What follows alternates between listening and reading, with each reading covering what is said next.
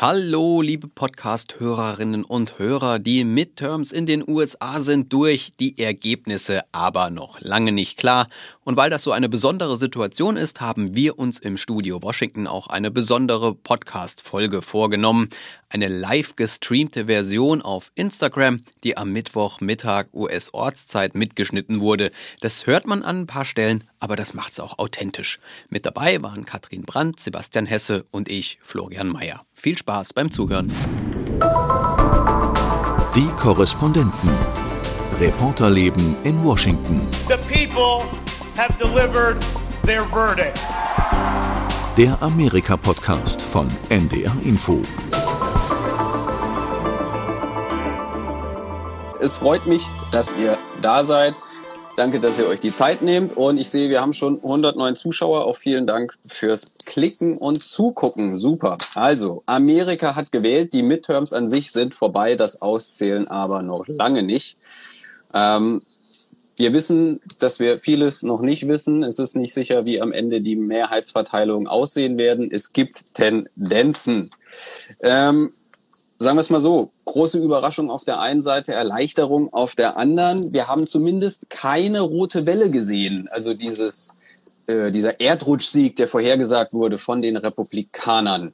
Hat euch das beide äh, überrascht? Die Prognosen haben ja am Ende dann doch irgendwie gesagt, die Republikaner werden vorne liegen. Ach, na sagen wir mal so, es sind ja immer unterschiedliche Szenarien unterwegs gewesen. Ne? Also die eine, das eine Szenario hieß, es bleibt alles wie es ist, äh, die, Repu die Demokraten kommen mit einem blauen Auge davon und das andere hieß ähm, Erdrutsch, ähm, die Republikaner kriegen 54 Sitze im Senat und äh, und und und so, so wie wie, äh, Obama das erlebt hat, 2010 äh, verlieren direkt 50, 60 Sitze im Abgeordnetenhaus oder sowas. Das war sozusagen das Extrem. Und dazwischen hieß es, ist ja alles möglich. Wir wussten, es gab eine, eine sehr hohe Wahlbeteiligung, an der in erster Linie sich die Demokraten beteiligt hatten, wie das immer so ist bei den Vorabgeschichten. So. Und die große Unbekannte war die ganze Zeit, wie würden die unterschiedlichen Lager es schaffen, ihre Leute zu mobilisieren. Da war alles drin. Und die Meinungsforscher, mit denen ich mich zum Beispiel vorher unterhalten habe, waren alle sehr war alles sehr, sehr demütig nach den Desastern von 2016 und 2020 und äh, so nach dem Motto, wir werden äh, sehr ähm, humble ist immer das Wort, was ihr benutzt. Wir werden sehr demütig an diese Wahl rangehen. So und jetzt ist es tatsächlich äh, sozusagen das das äh, niedrig, das niedrig, eines der niedrigschwelligsten äh, Szenarios gewesen, was sich da entfaltet hat. Also mich hat es schon überrascht, muss ich sagen, weil ich dachte, dass die Stimmung im Lande ja spürbar nicht richtig gut ist. Also die Teuerungsrate, Inflation, Energiepreise, all diese Dinge drücken ja hier doch sehr stark aufs Gemüt. Und daher hatte ich erwartet, dass der Denkzettel an die Adresse der beiden Regierungen doch stärker und spürbarer ausfallen würde. Also das kam für mich ein Stück weit überraschend. Und diese äh, ja, deutlicheren Prognosen, was eine Verschiebung der Machtverhältnisse im Kongress betrifft, die kamen ja eben auch nicht nur als Wishful Thinking aus den Reihen der GOP, sondern eben auch von unabhängigen Experten. Insofern, ja, so ein bisschen eine Überraschung, zumal es im Kontrastprogramm dazu ja dann doch wieder triumphale Siege gab, auch in der vergangenen Nacht, die auch Donald Trump nicht passen dürften. Und insofern glaube ich schon, dass jetzt eines der großen Themen sein wird, was wünscht eigentlich die republikanische Wählerschaft? Ist es vielleicht doch Trumpismus ohne ihn? Ja, das also, ist ja jetzt die, also, die große Frage, die ja im Raum steht. Hat Trump jetzt eigentlich den Bogen überspannt? Ist er über sein Zenit hinaus und war das jetzt einer der Gründe, warum dieses Ergebnis doch nicht so groß ausgefallen ist, wie man es angenommen hat. Also was, was ich sympathisch finde äh, aus meiner Perspektive, äh, als jemand, die auch mal äh, selber, selber wählen geht, in diesem anderen Land, das wir zu Hause nennen, ähm, ist, dass es tatsächlich äh, Entscheidungen gibt, die die Wähler fällen, die nicht national bestimmt sind. Wir gucken ja immer mit unserer nationalen Brille da drauf, aber es sind ja ganz viele Entscheidungen ganz offensichtlich in Wisconsin, in Georgia, in Pennsylvania oder in Arizona gefallen, die wirklich nichts mit beiden zu tun hatten. So, ne? Also ganz offensichtlich haben die Leute in Pennsylvania abgewegt, wollen wir einen Fernseharzt, der äh, gar nicht so richtig in Pennsylvania lebt Warum, warum, genau, Mehmet Oz, warum auch immer sich dann für Pennsylvania bewirbt, wollen wir einen Verschwörungstheoretiker, der ähm, durch, durch wilde Thesen und äh, bedingungslosen Trump-Gehorsam auffällt? Oder nehmen wir zwei Leute, der eine sieht ein bisschen aus, finde ich, wie, wie ein Bankangestellter, von Josh Shapiro würde ich jederzeit einen Gebrauchtwagen kaufen. Und dann diese etwas rumpelige, ähm, erdige Charme von, von John Fetterman, der, ich, ich war am Samstagabend in Pennsylvania, da ist er gefeiert worden, diese Aufstand Aufsteigergeschichte hat, dieses, ich war krank, ich habe mich nach vorne gekämpft, ich bin noch ein bisschen wackelig auf den Beinen, aber ich setze mich für euch ein. Das hat gezogen in dem Fall und dann hatten die beiden Kandidaten verloren. Und ich wette, dass die Republikaner in Pennsylvania sich jetzt ärgern, dass der Trump ihnen da reingefahren ist und ihnen diese beiden Kandidaten aufgedrückt hat. Wahrscheinlich hätten die prima moderate Jungs oder Frauen in der, in der irgendwo noch gehabt, mit denen sie natürlich Shapiro und, und, und Fetterman das Leben schwer gemacht hätten. Hm. Ja, und es gehört natürlich auch zur politischen Kultur in diesem Lande, dass die Amerikaner immer für einen Ausgleich, für eine Balance sorgen. Also die Partei, die das Weiße Haus hält, in diesem Fall die Demokratische Partei, die bekommt dann immer einen Kongress dagegen gesetzt, der so ein bisschen eben das Ganze wieder ausnivelliert. Und das ist ja im Bereich des Erwartbaren geblieben, dessen, was reflexartig immer passiert in diesen Situationen und nicht darüber hinausgegangen. Also muss die Frage ja jetzt lauten, warum ist das so gegen alle Erwartungen? Und ich glaube, was Katrin gesagt hat, ist schon ein Hinweis drauf. Man sieht ja im ganzen Land, dass viele der Kandidaten, die Trump handverlesen hatte, als Bestandteil seines großen Säuberungsprozesses der Partei, also alle Unliebsamen, die sich ihm kritisch gegenübergestellt hatten, raus aus der Partei, dafür die loyalen, handverlesenen rein, dass das nicht ganz so gezündet hat, wie man gedacht hat. Und gleichzeitig sind eben doch äh, Konkurrenten von Trump scharf äh, stark gemacht worden. Ron DeSantis in Florida war ja schon die ganze Nacht großes Thema. Aber auch Mike Pence dürfte das Ganze als Rückenwind begreifen. Er hatte ja unter anderem Brian Kemp in Georgia unterstützt, den absoluten Erzfeind von Trump, der sich damals weigerte, das Wahlergebnis in äh, Georgia zu drehen zugunsten von Trump, den fertig zu machen, den aus der Partei rauszuschießen oder ihn politisch zu vernichten, hat nicht funktioniert. Und Pence hatte sich im Wahlkampf ja demonstrativ hinter Camp gestellt, nicht zuletzt sicher auch um Trump zu ärgern. Also da sind doch zwei Konkurrenten von Trump für die Vorwahlen gestärkt aus dieser Wahlnacht hervorgegangen. Da ist ja jetzt auch die Frage, die, die ich ganz spannend finde, am Ende muss ja irgendjemand dann die Schuld haben, wenn es nicht so läuft, wie man sich das vorgestellt hat und das Ganze, sagen wir mal, wesentlich nüchterner ausgeht, als man das vorher angekündigt hat reicht das oder wird es Trump sein, der am Ende die Schuld kriegt und vielleicht sogar die Rechnung dafür bezahlen muss mit so einem starken Ron DeSantis? Oder ist es dann am Ende der, ich sage es jetzt mal zynisch, vermeintliche Joker, der sowieso schon in den Raum geworfen wurde? Ja, die Wahl war ja eh irgendwo manipuliert, wie es manche republikanische Kandidaten schon vorher gesagt haben. Wir konnten ja eh nicht gewinnen.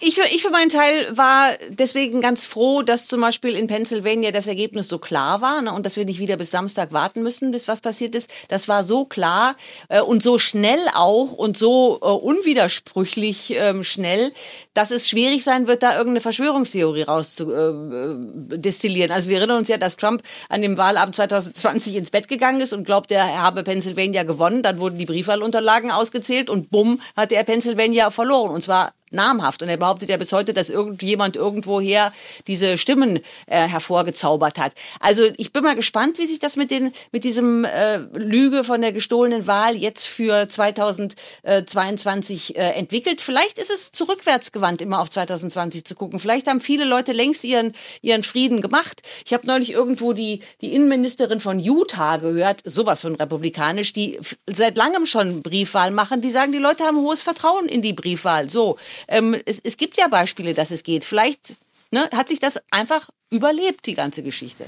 Ja, möglicherweise gibt es ja in der Republikanischen Partei sowas wie einen Appetit auf Trumpismus ohne Trump. Das ist ja schon bei der Präsidentschaftswahl als äh, Grund für Trumps Wahlniederlage angeführt worden. Und möglicherweise hat sich das tatsächlich auch durch das verstärkt, was Katrin eben ausgeführt hat, dass dieser Mann doch sehr stark fixiert ist auf die Vergangenheit, immer wieder auf dieser Wahl von 2020 herumreitet und wenig über die Zukunft des Landes zu sagen hatte. Allenfalls Kritik, harsche Kritik an der beiden Regierung, aber kaum mit neuen und aufregenden Konzepten um die Ecke gekommen ist. Und diejenigen, die da jetzt als Konkurrenten erwachsen, die stehen ja nicht für eine andere Ausrichtung der Partei, die sind auch auf dem rechten Flügel zu verorten, also stehen für eine ähnliche Politik, aber weniger mit schrillen Tönen und vielleicht doch eher traditionell verkauft.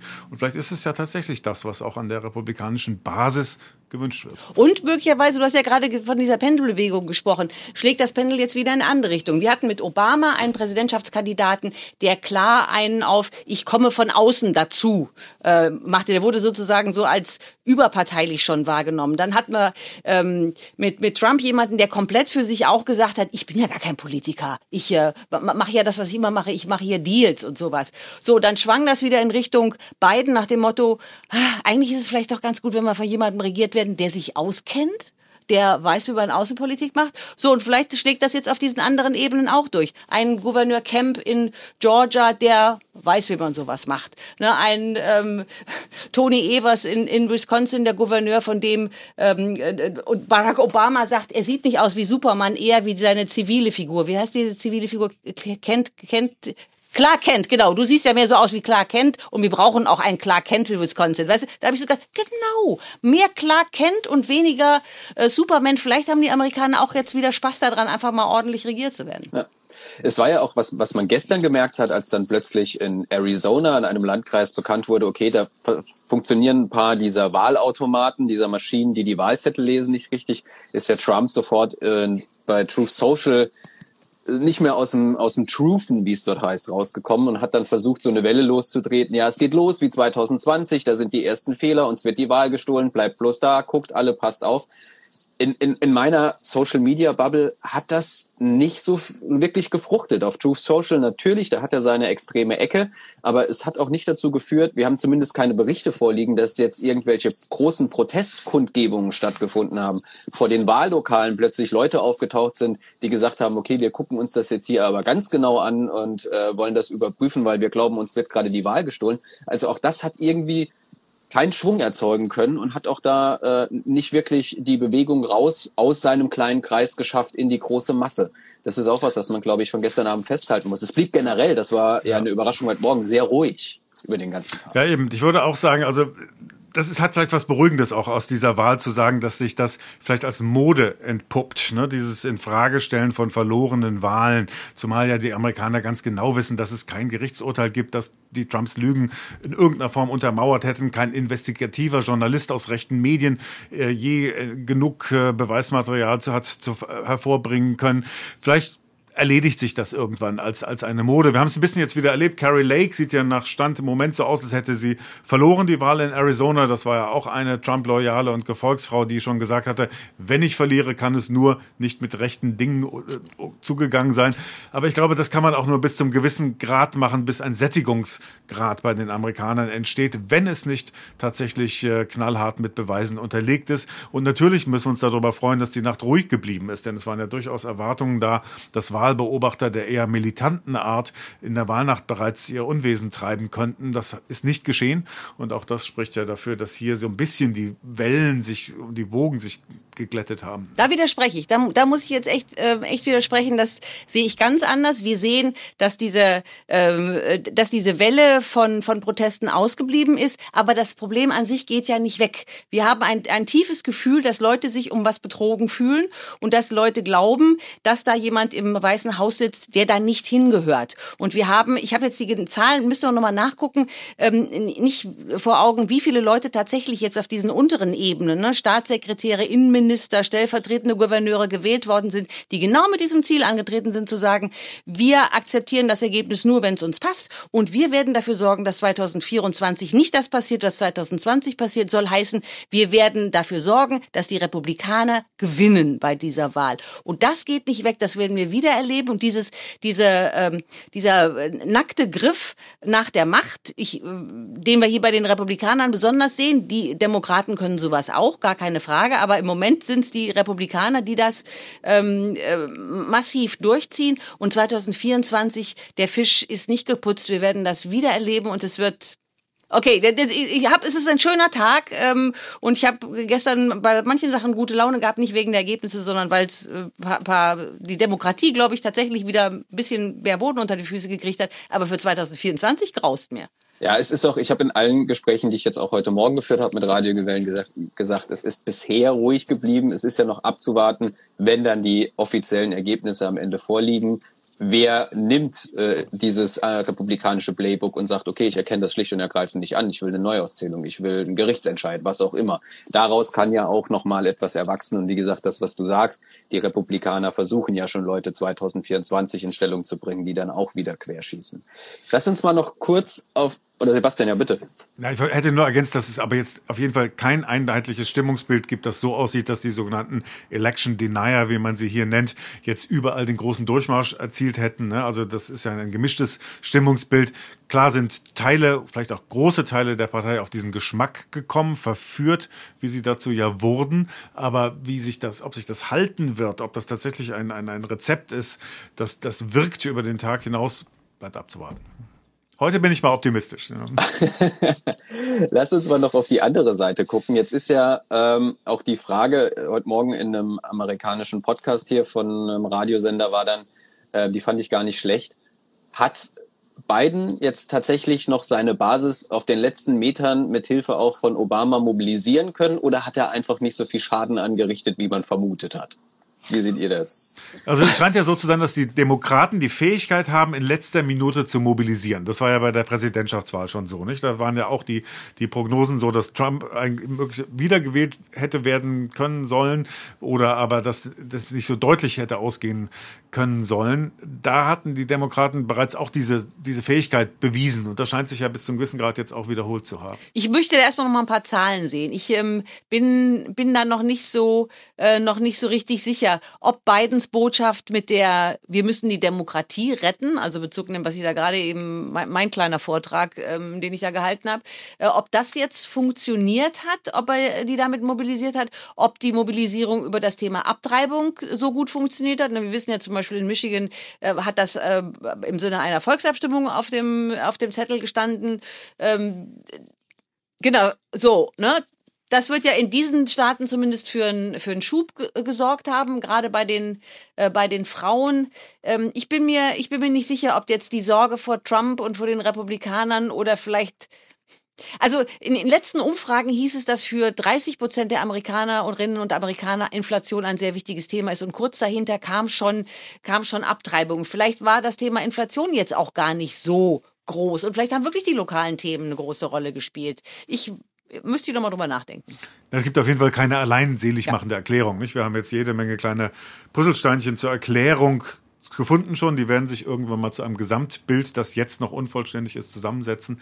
Aber ich glaube ja, also wir können es nicht mit der einen großen These aufwarten, die uns das Geschehen der vergangenen Nacht komplett es, es, es zeigt sich ja auch äh, wieder, und Katrin, du hattest dazu eine äh, ne, ne Recherche gemacht und auch Beiträge, dass die Vorhersagen wieder nicht ganz so das getroffen haben, was am Ende dabei rausgekommen ist. Und das jetzt schon wieder zum wiederholten Male. Also vielleicht muss man auch damit künftig einfach anders umgehen. Ähm, ja, vielleicht muss man einfach von vornherein sagen, die, der, der, die, die Spanne, die Fehlerspanne oder die Irrtumsspanne ist groß. Auch da müsste ich nochmal jetzt bei meinen Vertrauensleuten anrufen, eine Vorher-Nachher-Berichterstattung machen sozusagen, was sie denn glauben, äh, was, was schiefgelaufen ist. Das Problem bei der Wahl 2020 war vor allen Dingen, sie hatten zu wenig republikanische Stimmen in ihren, äh, in ihren Meinungsumfragen drin und haben deswegen die, auf der einen Seite die Republikaner chronisch unterschätzt und auf der anderen Seite die Begeisterung für Biden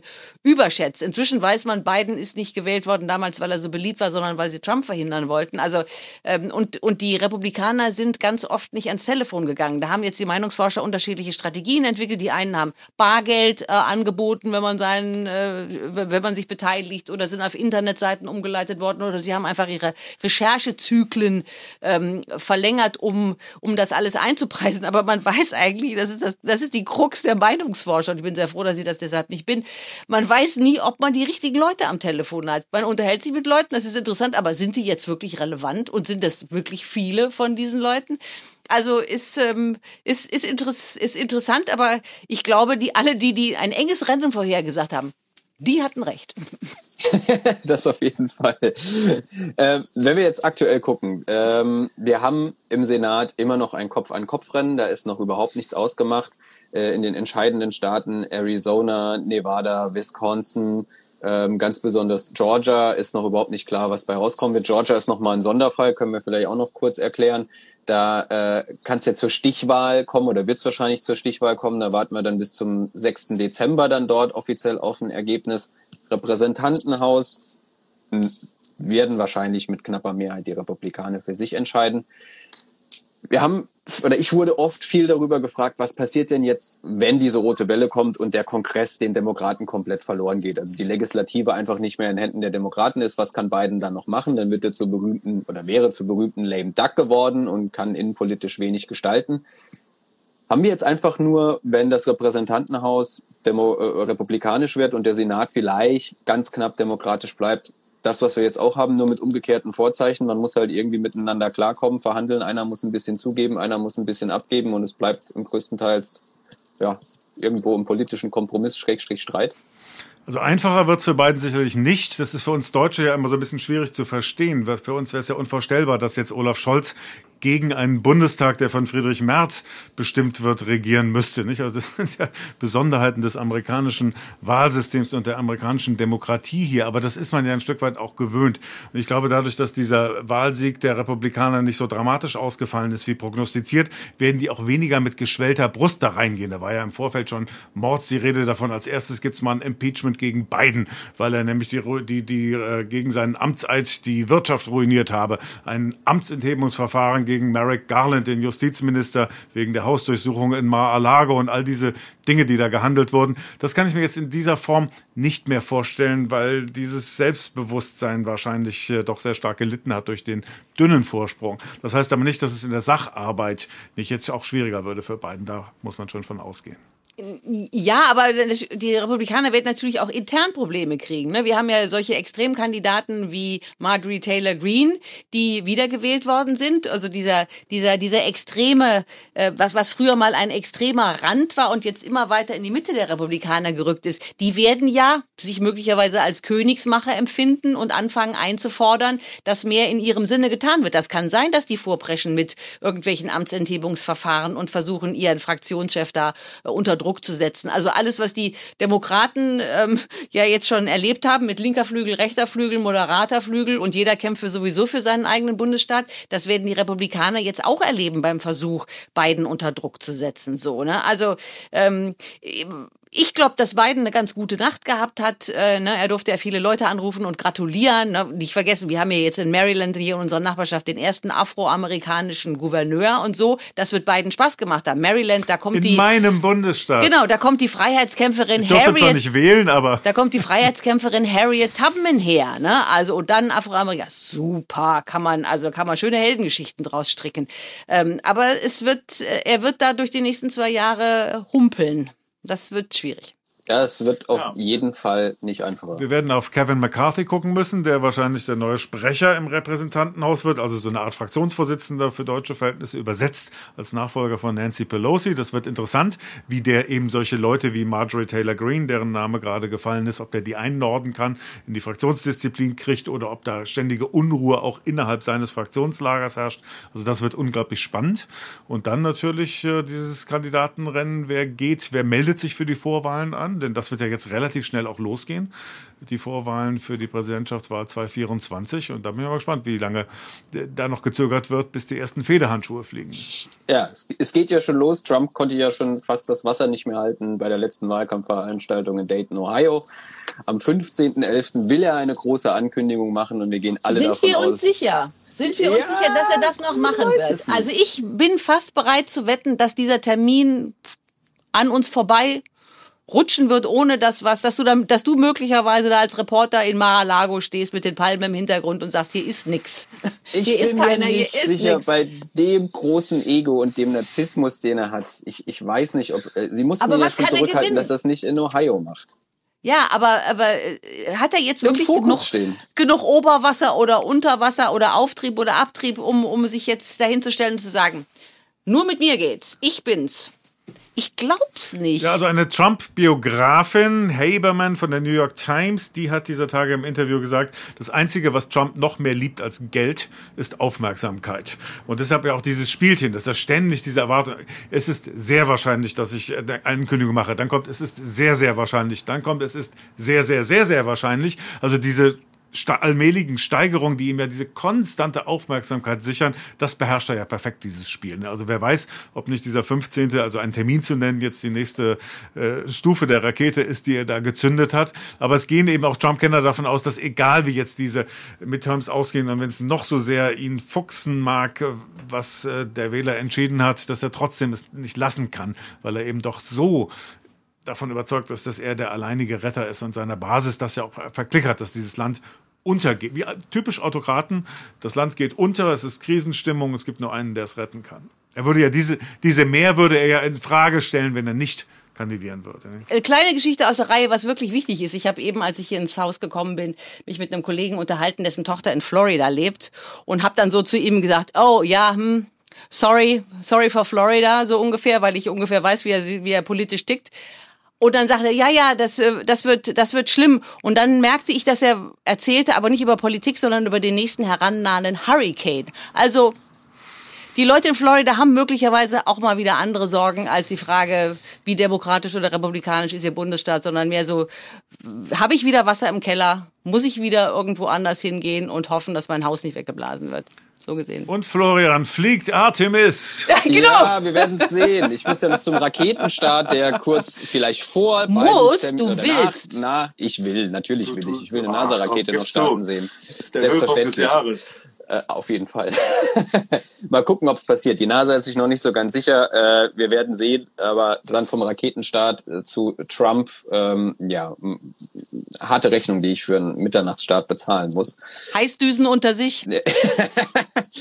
aber was, was, was du gerade gesagt hast mit, äh, die Leute haben vielleicht auch andere Probleme, das ist das Positive, was ich jetzt an diesem, aus dieser Wahlnacht mitgenommen habe und auch noch an diesem Vormittag, wir noch viele Analysen zu lesen, zu hören und wir auch ja noch berichten. Ähm, es scheint den Leuten sehr um Themen gegangen zu sein bei vielen, äh, die ihren äh, Stimmzettel abgegeben haben, für wen auch immer sie gestimmt haben. Das ist was nach diesem ganzen Personenkult, der sich da aufgebaut hat und auch immer wieder gerne drumherum gestrickt wird, finde ich das was was vielleicht ein bisschen dazu heilen kann, dass man doch mal auf einer Sachebene politisch diskutiert und nicht nur den anderen versucht schlecht zu machen und sich ins bessere Licht zu rücken. Insofern, wenn da ein Signal ausgeht, uns interessieren Themen und nicht unbedingt die Köpfe, um die es da geht. Ähm, Stichwort Mehmet Ost und Co. Äh, ist das, glaube ich, eine ganz positive Entwicklung.